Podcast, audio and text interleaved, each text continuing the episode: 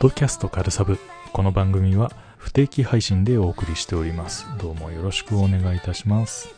えー、どうもお久しぶりでございます。黒柳小鉄でございます。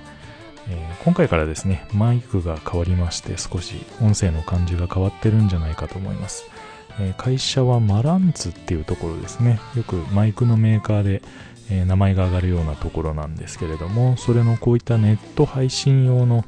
そういうのに使いやすいように USB マイクになってまして、それをこう、アームがくっついてる状態でですね、えー販売していると、そういうものになります。で、この期間何をやってたんだっていう話なんですけど、えーほとんどその、えーご存知の方も多いと思うんですけれども、え愚者の宮殿というポッドキャストさんですね。えーとそちらの方の愚者級 TRPG 部という TRPG という、えーゲームを遊ぶ、えーサークルのようなものに、えーリスナー部として参加しておりまして、えー女性侍としてキャラクター入ってですね、え参加してるような感じです。えーで今、ルールを覚える、えキャラクターを作る、えセッションに参加する、その準備をするみたいなところで、えーいろいろですね、え首をひねり、え頭を悩ませ、えーやった関係で、まあ、えー時間がどんどん吸われてですね、えーそれだけ楽しかったっていうことなんですけれども、えまあ、詳しいところは、あの、実際にいろいろ、プレイの模様なども配信をされていますので、ぜひ、あの、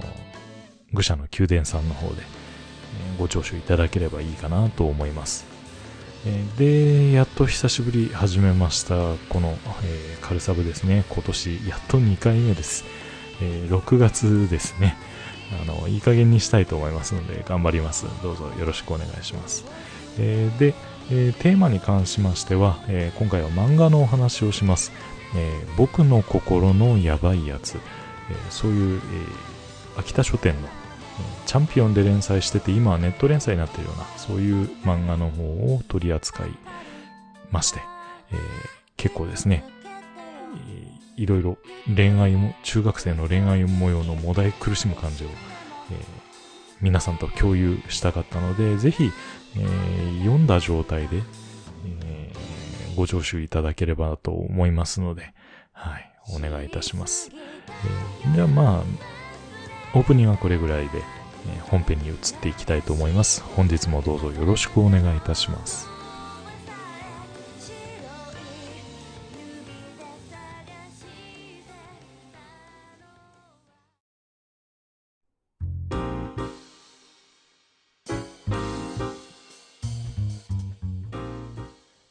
早速ですが、僕の心のやばいやつ、えーについてですね、少し概要から触れていきたいと思います。えー作者は桜井のりお先生、女性の先生ですね。私も途中まで、でね、あの、性別を知りませんで、てっきり男性かなんかぐらいは思ってたんですけど、よく考えてみたらですね、いろんな作中の表現ですとか、そういったところから、まあ、そうだよな、という感じの内容でですね、えー女性の先生です。えー僕やぶ自体はですね、掲載誌は一巻の途中までが週刊少年チャンピオン、えーその後ネット配信に切り替わって、現在漫画クロスで連載中です。え単行本は現在3巻まで刊行されています。あらすじとしてはですね、まあ、ここから始まるんですけど、微妙な、えネタバレがもうすでに挟まってくると思いますので、情報一切なしで読みたい方などは、え一時停止して、え電子書籍版を購入していただければと思います。紙の本の方はですね、レジュメを作成した時点で重版中ではありますけれども、品薄っていう風に、なってました、すぐに読まれたい方はご注意いただければと思います。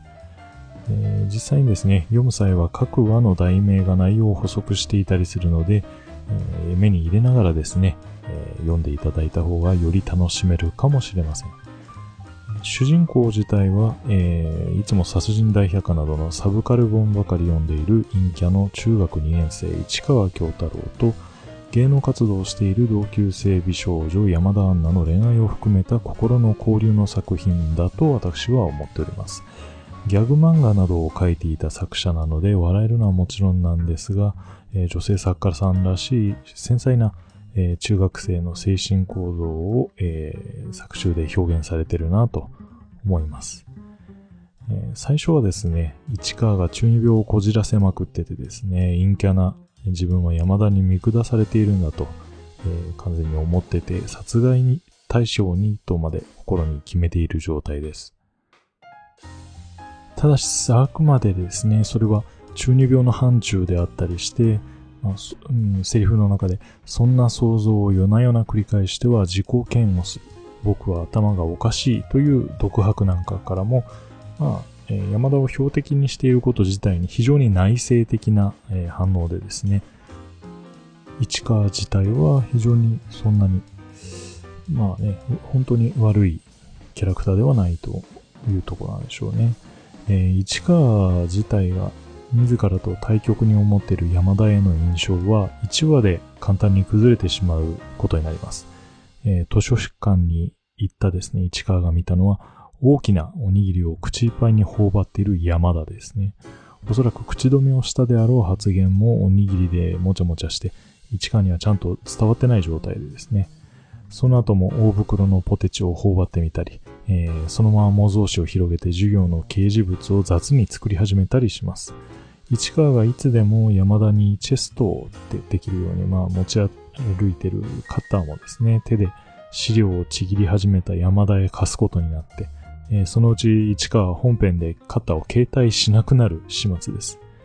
まあ、このような接触交流をきっかけに、市川がまあ勝手に頭の中で想像して、勝手に自分は見下されていると、そういうふうに思っていた学校一の美少女芸能人中学生山田というものが、親しい友人にはいろんな表情を見せたり、よく泣いてたり、え大人っぽい見た目とは裏腹の行動をしていることを知ります。また山田にもですね、少しずつ市川が挙動不審なだけの陰キャではない、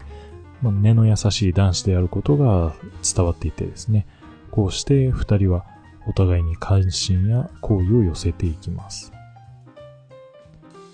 さて、ここからは僕やば最新話までの読了後のご聴取を前提としてネタバレ全開でお話していくことになりますのでご注意ください。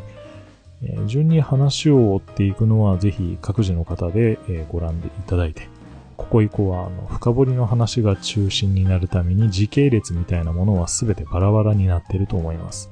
読み終わった方と、あそこが良かったよねと言いたいだけの部門がどんどん続きますので、改めて申し上げますが、ご注意いただければと思います。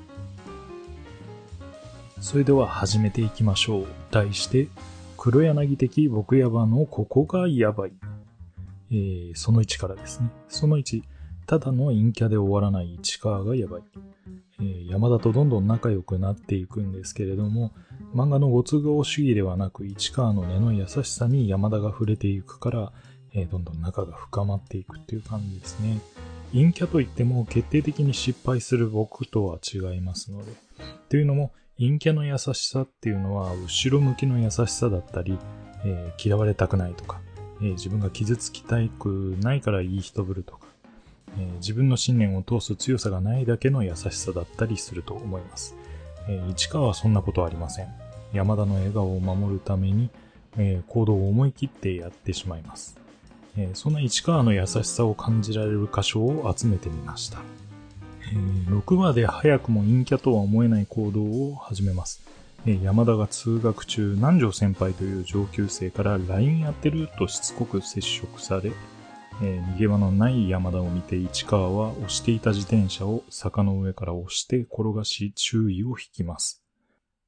手段は全く褒められたものではありませんが、えー、自分に湧き上がったこのモヤモヤに対してここまでは行動には普通移せないでしょう、えー、最近流行りのネトラレの向こう側である BSS 僕が先に好きだったと思いながら、えー、何もできずチャラ男の南條先輩に山田を取られるのが我々の関の山でしょう。とどめのアクセルとブレーキを間違えた発言で山田から得られた市川って普通に面白いという評価は大きかったと思いますし、えー、後から市川がただのギャグではなく、えー、自転車を押した本当の理由は、漫画内では描写されていないが、山田が市川を異性として意識した意識した段階ではっと気づかされていると思っています。えー、山田へ、え、他人が近づくことを阻止するためなら市川はなりふり構っていません。え、他にも汗ばんだ山田のスケブラを見に行こうとした同級生足立を山田を刺すつもりのはずのカッターをわざとカタンと落として足立に拾わせてですね、えー、さらに不気味な動きをして足立を足止めします。文化祭のお化け屋敷の背景を描いた時は同級生の福岡女子原さんの失敗をかぶっています。取り繕い方はすごく下手で、えー、死は救いなんだよとか言って自分がさらに周囲から陰キャ扱いされるであろうこと頓着せずにやっています。えー、山田が怪我した時の市川も素敵ですね。山田が市川の優しさを強く意識した転換点は山田の鼻血事件直後だと思っています。山田は授業中市川をぼーっと見ていて、バスケットボールが顔面にぶつかって鼻を怪我します。山田は鼻の怪我のせいで芸能人秋野アンナとしての撮影の仕事が取りやめになります。母親を含めた周囲はかばいますが、逆にそれが悔しい山田は、親しい友人の前や、えー、昼休みの階段の踊り場でだけ涙を流します。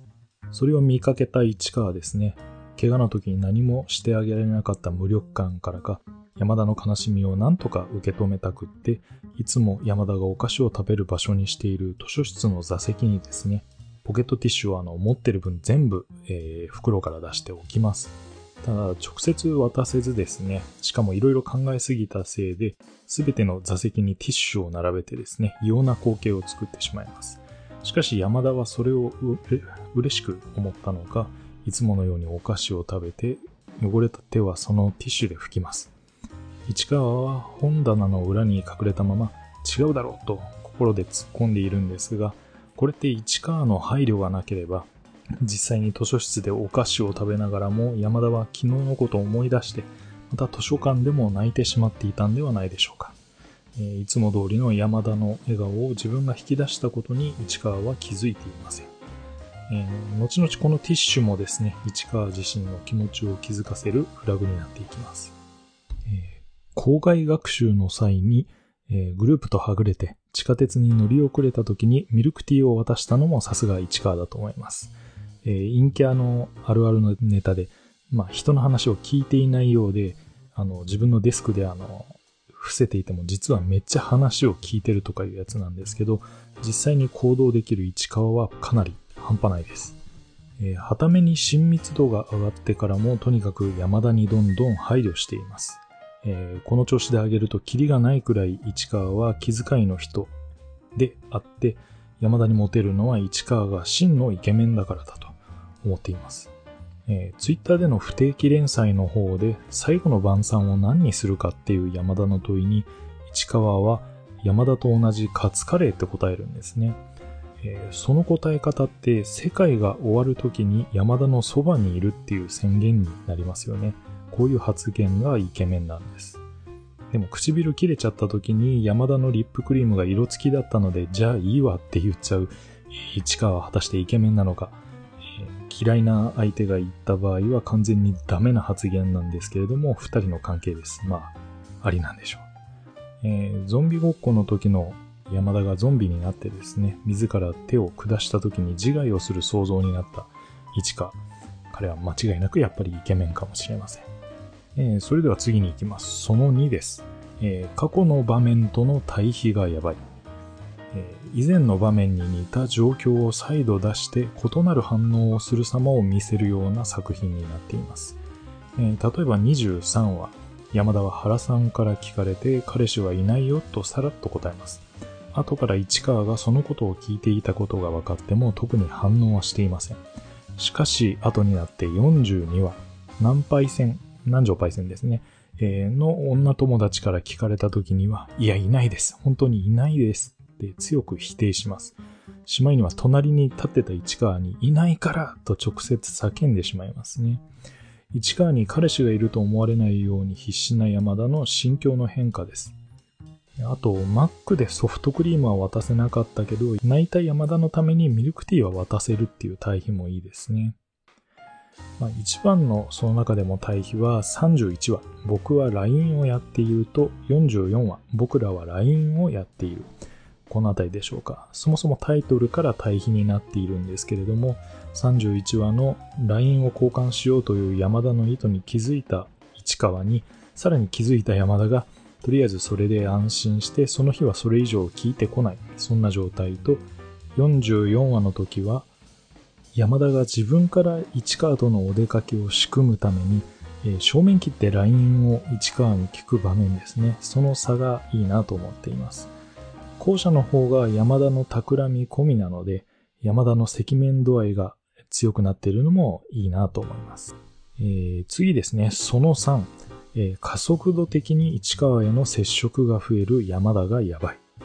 えー、あくまで2人は中学生です。まだ口づけも交わしておりません。えそもそも告白もしてないですね。でもそんなことよりもドキドキは上じゃないのかと思える接触が増えています。えー、一つは雨降りの回ですね。えー、山田がカバンの中にある折りたたみ傘を隠して、市川からカッパを借りて傘を買いにコンビニに行こうとした時に財布を忘れます。えー、気づいて追いかけた市川が財布を渡してあげるんですけれども、え山田はその財布を受け取ればいいのに、濡れちゃうでしょうカーディガンのポケットに入れてと、えー、自分は両手で市川の頭上を覆ってですね、傘もなく飛び出した市川の傘代わりになります。市川にはカッパの前を一個ずつボタンをパチンパチンと開けさせて、中のカーディガンのポケットに財布を入れさせます。これはもう夜の予行演習ではないでしょうか。山田はかなり食に対しても貪欲でですね、自分の食べる分は基本人に分け与えません。しかし市川に対しては徐々に心を許していくのに比例して食べ物を分けてあげています。最初の図書館のポテチこそ空き袋を市川に捨てさせただけですが、その後、ねるねるねるねのトッピングだったり、えー、パピコの2本中1本を分けてあげたり、えー、フルーチェを化学室のビーカーで作ったやつをさじがないもんで指1本分市川につけさせてあげたりします。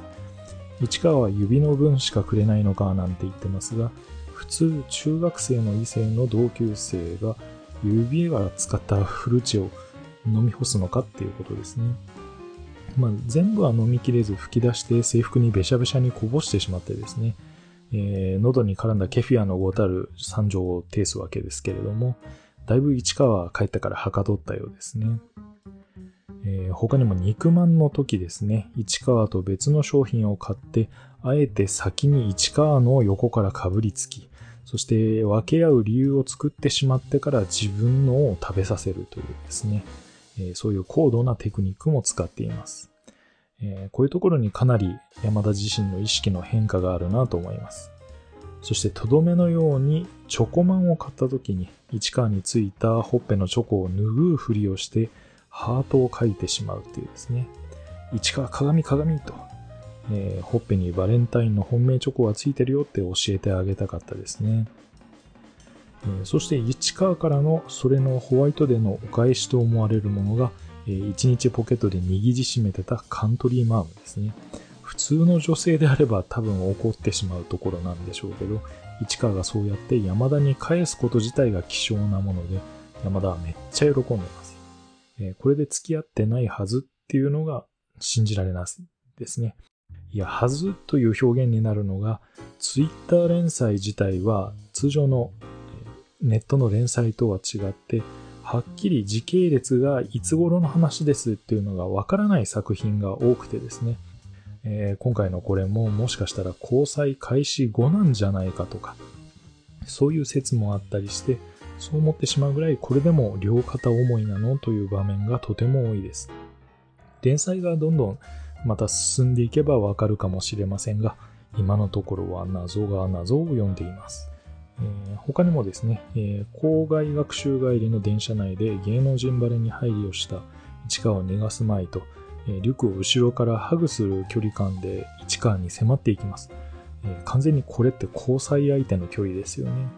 隠れて手をつなぐよりハードルの高い公然わいせつだと思いますが、山田は距離感近いので、えそれでもやってしまいます。えそんで至近距離で、え耳元で秘密にしてた方が楽しいと思うなってセリフですからね。なかなか叶いません。でかいジャージを買った市川の袖に山田が飴玉のゴミを渡す時っていうのがあるんですけれども、どんなシチュエーションだって話なんですが、えー、その袖の中で完全に山田は恋人つなぎで市川の手を取ります。えー、恋人つなぎ、あの指を交互に絡ませるやつですね。あれをやってますからね、完全に実績解除していますね。ハンター山田っていう感じです。えー、授業参観の時には山田が先に市川母へのご挨拶を一方的に済ませております。えー、市川本人にはまだしていない下の名前、京太郎を呼びをした上で、じゃあまたいつかって、えー、南下の時に対面する気満々なのがいいですね。これ、市川姉にも挨拶の機会がクリスマスデート会、最近やった、えー、ネット配信の会にあるんですけれども、えー、市川が自分と姉の遭遇をあまり望まなかったので、えー、遭遇しないように試着室に山田が引き込んで回避してます。そして市川の今じゃないっていう発言で満足して、え、どんどん逃げ場がなくなっていく市川っていう状態ですね。え、釣り合わないと、え、山田と釣り合わないなと思って逃げようとする市川には、実は有効な手段で、えー、もう本当に逃げ場がなくなっていってるのかもしれませんね。逆に山田の距離感の近さが悪い方向に作用した時もありました。えー、南海線に図書室で見せつけたキス風接近といいますか、あの文ですね。えー、これで市川は疑心暗鬼に駆られて山田を避けて、え、図書室に2日連続で行かなくなります。山田にとってはこれだけ色々してたらわかるよね。私が市川のこと好きなのぐらいの感覚だと思うので、まさか市川が山田からまだ好かれていると確信できていないとわからないんですね。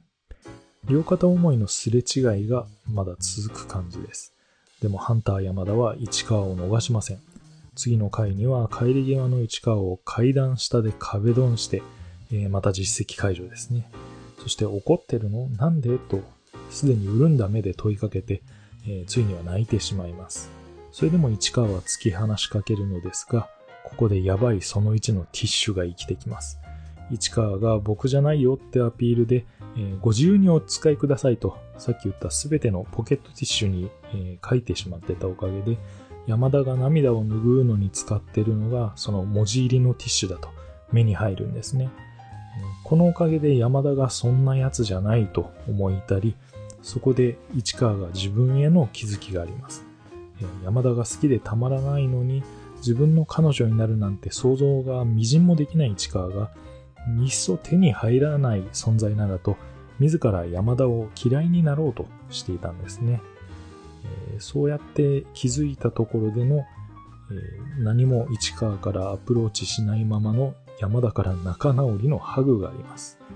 えー、皆さん、えー、今まで生きてきて、えー、特に中学生の時に仲直りの、え行動でハグを女性としたことがあるっていうか異性とですね、したことがある方なんていらっしゃいますでしょうか？いませんよね、普通。えそして、市川もハグ嫌だったよねと言われたのに、嫌だなんて言ってないと男前に答えてですね、えー、普段の市川が山田の手作りクッキーを食べても普通とか言っちゃうのに、いいえではありませんとはっきり表明すると。それは山田も嬉しかったんだと思うんですね。つまりは山田と触れ合うのは好きと言ってるようなもんですからね。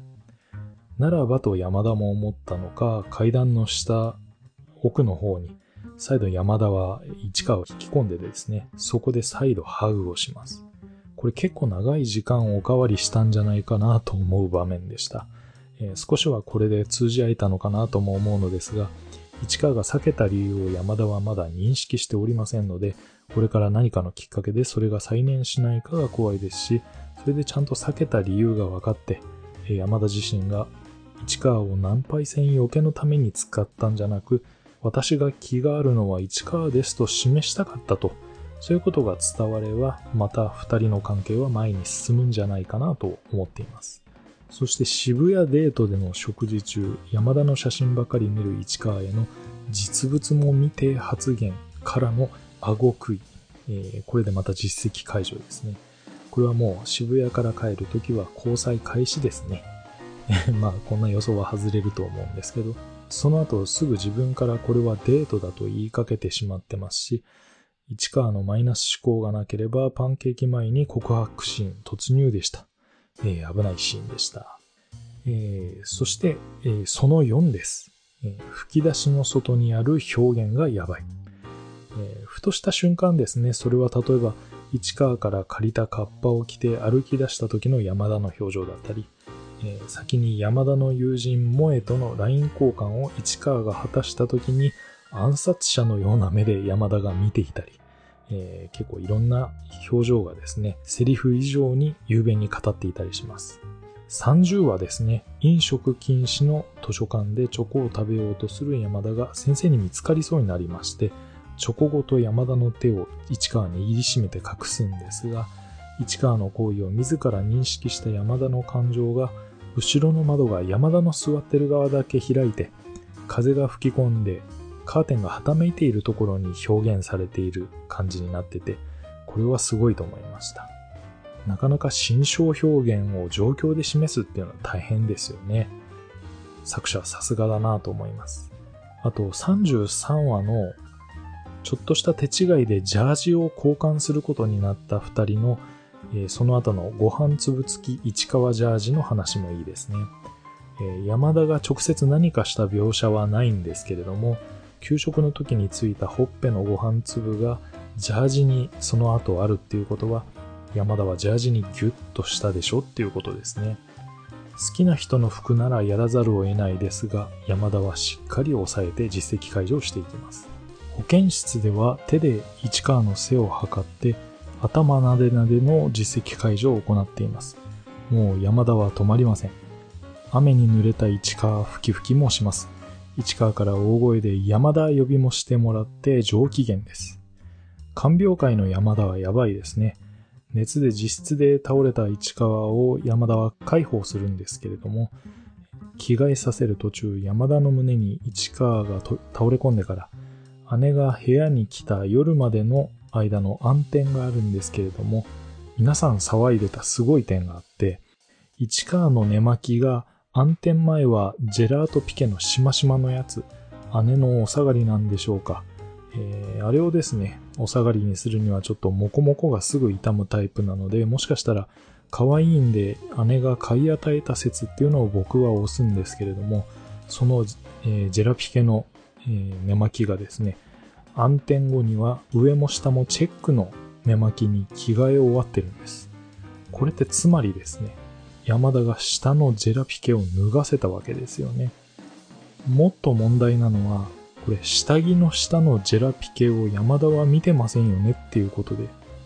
まあ、そんなことしてたらその後に市川母と鉢合わせた時に様子がもっとおかしいと思うので、市川のジェラピケは守られたと思っています。えー、てか、看病でですね、中学生でお着替えまでしてあげたらアウトですよね。でも山田は病気の市川が心配しすぎて泣くぐらいなので、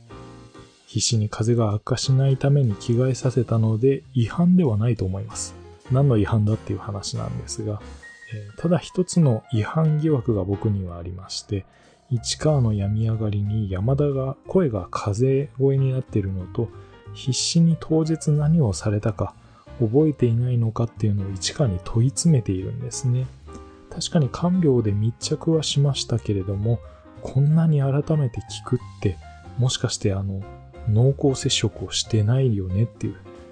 まあ何があったか分かってるのは現時点では山田だけです。出演することが決まった映画のセリフ練習のために用具倉庫で密着しちゃうのもかなりやばいです。ほぼ山田の太ももに市川は挟まれてますからね。42話の時に南イ戦に自宅にゲームしに誘われても、ゲームはしないし興味はないと山田はアピールしてるんですけれども、市川に対しては、市川はゲームやる？えうちはパパがやるから一通りあるんだよと、そこで自分がやられた実宅引き込みテクニックをですね、市川に逆にぶつけていくっていう柔軟性がすごいですね。ただ、これら少女漫画の典型例とも言えるような、いろんな実績を解除していって、市川にどんどん接触していく山田なんですけれども、これ少女漫画の知識から真似したいこと片っ端やってないかっていう説があって、今後漫画から現実が外れてきた時に、目の前の市川に山田は何をしたいと思って実際にするかがすごく楽しみです。逆に市川が借りた漫画を読み進んで、僕にやった言葉ばかりじゃん、僕は第四品だとまた疑心暗鬼にならないことを祈っております。最後、その後です。僕がやらかした青春の別海を見せてくれる二人がやばい。そこまでの意味はもちろんないんですけれども、えー、もしかしたら僕自身がもっと素直に中学生活を過ごせていたら、至れたかもしれない桃源郷、トゥルーエンド、エルドラドだと私は、えー、この作品受け止めております。これをおっさんの青春のやりか、やり直しと表現している方もいらっしゃいましたが、私にはそうは思えません。もうやばかった僕らのやったやばいことに取り返しはつきません。あの日には帰れません。でも、ハグの時にコマに描かれた消火器になりたいというのは同意します。僕は市川になりたいのではなく、二人の行く末を見守りたいのです。市川と山田は僕らみたいにやばいところがありつつも、懸命にお互いの気持ちを汲み取ろうとし、えー、よくすれ違いながらも交わらなかったかもしれない縁を両端から必死に紡いでいきます。それは僕らにもできたことですし、実際にしてこなかったことです。市川は山田に対して学校一の美人で芸能人だということは意識しつつ、他の生徒たちのようにその肩書きに目を奪われ、近寄ったわけではないというのが山田に例の無表情で拒否され続けられずに済んだ理由かなと思っています。山田が常に向けられる視線は美人という見た目と芸能人だという後期の視線。よく校内で写真撮ってくださいとか言われてますしね。その中で市川は陰キャがゆえの接触の奥ゆかしさ、遠慮しすぎの距離感、おにぎりもぐもぐとか色々見てるのに、幻滅せずに普通に話してくれる。ただし図書館に限るというのが山田にはちょうど心地よかったのかもしれません。あと、山田の笑いのツボを市川が抑えている感じがします。自転車のアクセル踏み間違い発言とか、えー、廊下の読書がテラス席ですよとか、笑いの感覚が近いとより親近感が湧いてきますよね。今回の僕ヤバでの気づきとして、こじつけで無理やりねじ伏せてまとめさせていただきますと、やっぱり内向きに考えるのって人生損してますよね。かもしれないという危険回避は、こと男女の恋愛に関してはいらぬ憶測となり、決めつけとなり、市川がゲーム機や山田の心が手に入らないと決めつけるような事態を呼び込むのだと思います。ある種の思い切り、盲目さ、相手への信頼などを重ねた先に二人の未来が形作られているのだと思うと、アラフォーな自分も思い切った先に何かを得る機会もあるのかなと思わせてくれる素敵な漫画、それが僕やばです。えー、違ったらごめんなさい。現在ツイッターの僕やば勢を震撼させている連載の最新話が渋谷クリスマスデート編。まあ、編はあえて本能寺の編の編なんですけれども、数話にわたりいろんな初デート、えー、過去市川が漫画貸してもらうだけと思ってるような過去閉じると、えー、ムーブをかます山田なんですけれども、これの続きが6月30日火曜日、明日の配信なんですね。えー、実際に変が乱で終わらず、市川と山田の関係性にまた新たな変が起こることを願いながら、みんなで震えて夜しか眠れない毎日を過ごしましょう。え、成人の睡眠時間が6時間を切ると週末ゆっくりしても取り返せないそうです。皆さん早く寝ましょう。僕も早く寝ます。えー、まだまだ言い足りないことは多くてですね、このレジュメで全然まとめきれなかったところもあるんですけれども、ツイッターで不公開と説明したときは全然不幸じゃないニヤニヤ会だったりとか、いろんな細かいところがあるんですけれども、もうとにかく皆さんで読んで作品楽しもうねっていうことで、えー、今回は僕やば会を終わりたいと思います。ただ僕が思いつくままに喋りたかっただけの話題にお付き合いいただいた回となりました。どうもありがとうございました。このことに関するお便り待ってます。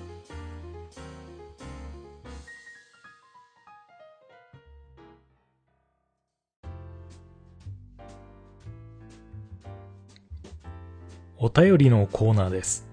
ここではカルサブ宛てにいただいたお便りを紹介していきます。それでは1通目です。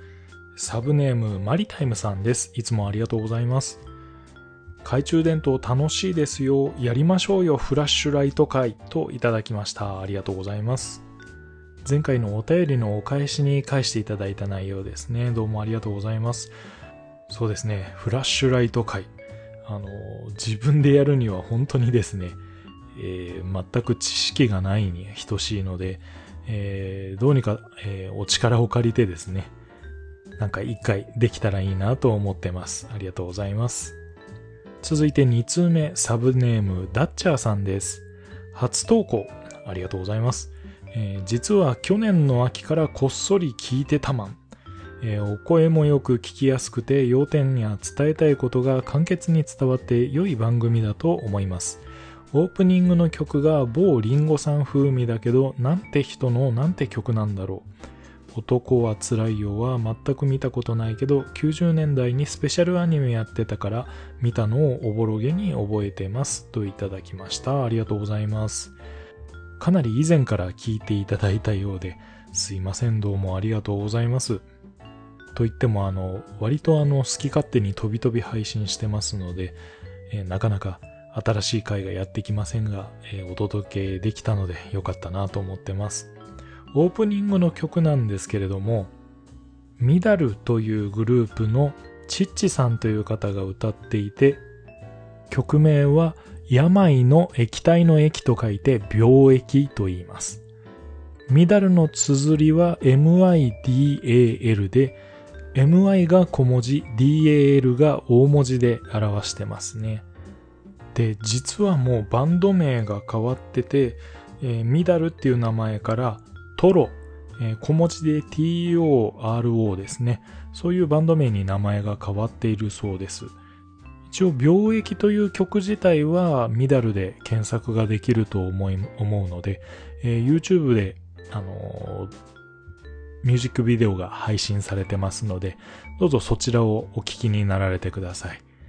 ちゃんと iTunes ストアでも曲を売ってますので、そちらからもえー、手に入れることができますので、もし、あの、気に入られたのでしたらどうぞ。で、男は辛いようなんですけど、アニメ版というとあれですね、えー、元が漫画版で高井健一郎先生、もうお亡くなりになってますけど、総務部総務課山口六平太とか、そういうビッグコミックで連載してたような先生の書かれた、えー、漫画がアニメ化してるような、確かそんなんだったと思います。実際にアニメ自体は見たことはないんですけれども、結構キャラクター自体味のある感じで、で、トラさん自体もとても特徴が捉えやすいので、思いっきりあのトラさんだとわかるような見た目になっててですね、可愛いキャラクターでなんかアニメが合ってたような気がします。多分見たことはないんですよね。漫画の方をなんかどっか床屋で待ってる間読んだとか、そういうのはあると思うんですけれども、アニメはまだ触れたことがないですね。タッチャーさんの記憶もおぼろげのようで、はい。あの、それぐらいの記憶になってしまうんですけどね。まだやっぱり実際の映画の方が家族がよく好きで見ていたので、横からこうビデオを見てるのを見てたような感じですね。タッチャーさんとはまた今後あの別の場でですね、おそらくえー、仲良くさせていただくことになるようですので、ほぼ指針みたいな感じになりますが、えー、今後ともどうぞよろしくお願いしますということで、お手紙ありがとうございました。えー、続いて、とめきちさんです。えー、第12回拝聴東方サザンファンですが、サザンファンサザンファンの方が聞いてるのにあんなこと言っちゃったよ。えっ、ー、と、おかえりトラさんオープニングは真顔でした。よかった。えー、桑田さんがカバーされてる情報があったので、曲が流れてきた時が耐えれましたが、えー、まさかの本人出演。そうなんですよね。本人も熱唱してる姿を見せてました。えー、これはまだ CM 中で PV, PV が流れてるのかと錯覚するほど、ファンでもさすがにあれは擁護できませんね。わらーといただきました。ありがとうございます。えー、そうですね。僕は完全にサザンファンの方がいらっしゃるということを念頭に置かずにいろいろ喋ってしまったので、えー、前回の内容で不快に思われてしまった方には大変申し訳なく思うとともに、やっぱりあれはなかったよねと肩をポンポンとしたい感じなんですけれども、やっぱそうでしたか？真顔案件でしたか？さすがにですね、えー、まあ、気持ちよく歌ってらっしゃったんですけども、えー、あれはちょっと、えー、何ら擁護できない感じだと思うので、えー、とめきさんもそう認めていただいたということで、えー、ファンの方公認であれはなしだったと、えー、いうことで、えー、いいんじゃないかなと 思いますので、えー自分の好きなものを、え、配信する番組と言っておきながら、若干苔を下ろした感じになっちゃったんですけれども、えー、また懲りずに聞いていただければと思います。とめきちさんどうもありがとうございました。えー、今回最後のお便りです。サブネーム、運動するきのこさん、ありがとうございます。口と口がぶつかっただけ、これは良くない男がする言い訳といただきました。ありがとうございます。えー、前回のお便り会の、の返事に対するまたお返しをいただきました。えっ、ー、と、あれはですね もう重ね重ね申し上げますけれども、なかなかそんなですね、えー 言い訳言い訳にしかならない。あの、ね、えー、教託の中でたった一週間だけ二人が盛り上がっただけですので、えー、あれは何も してないに等しいということは言えませんね。えー、深く、えー、海よりも深く反省しております。えー、これ以上この話題にあの突っ込まれると本当に負けてしまいますので、えー、この辺でご勘弁いただければと思います。運動するきのこさんどうもありがとうございました。さて、今回のお便りは以上になります。ポッドキャストカルサブでは皆様からのお便りを募集しております。送り先は Twitter の番組公式アカウントへのダイレクトメッセージ、もしくはハッシュタグ、ひらがなでカルサブをつけてつぶやいてください。他には Gmail でもお送りいただけます。メールアドレスは軽くて寒いえ。k-a-r-u-k-u-t-s-a-b-u-i.gmail.com です。以上の方法でお送りいただいたお便りは番組内で今回のようにご紹介させていただく場合がありますのでご了承ください。えー、毎度毎度皆さんのお便りに助けていただいております。またお送りいただけると助かります。以上お便りのコーナーでした。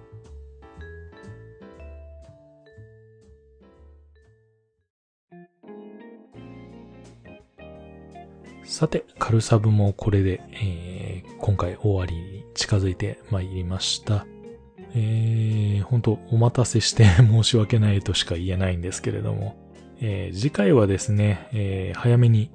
お届けできるのではないかと思っています。というのもですね、ついに、えー、この番組、14回目にして、えー、今回13回なので、14回目にして、初のゲスト会です。さあ、実際にどんなゲストの方が、えー、来ていただけるのか、えー、一度こちらから番組にお邪魔したあの方なのか、はたまた別の方なのか、えー、実際の配信をお楽しみにしていただければと思います。そんなこんなで今回もお相手は、中学の時にぷよぷよのウィッチのミニ同人誌を作成していた愛想のない原さんみたいな体型のバヤシコサイズの女子に告白して振られた黒柳小鉄でした。次回は早めに皆さんにお届けできますことでしょう。またお会いしましょう。おやすみなさい。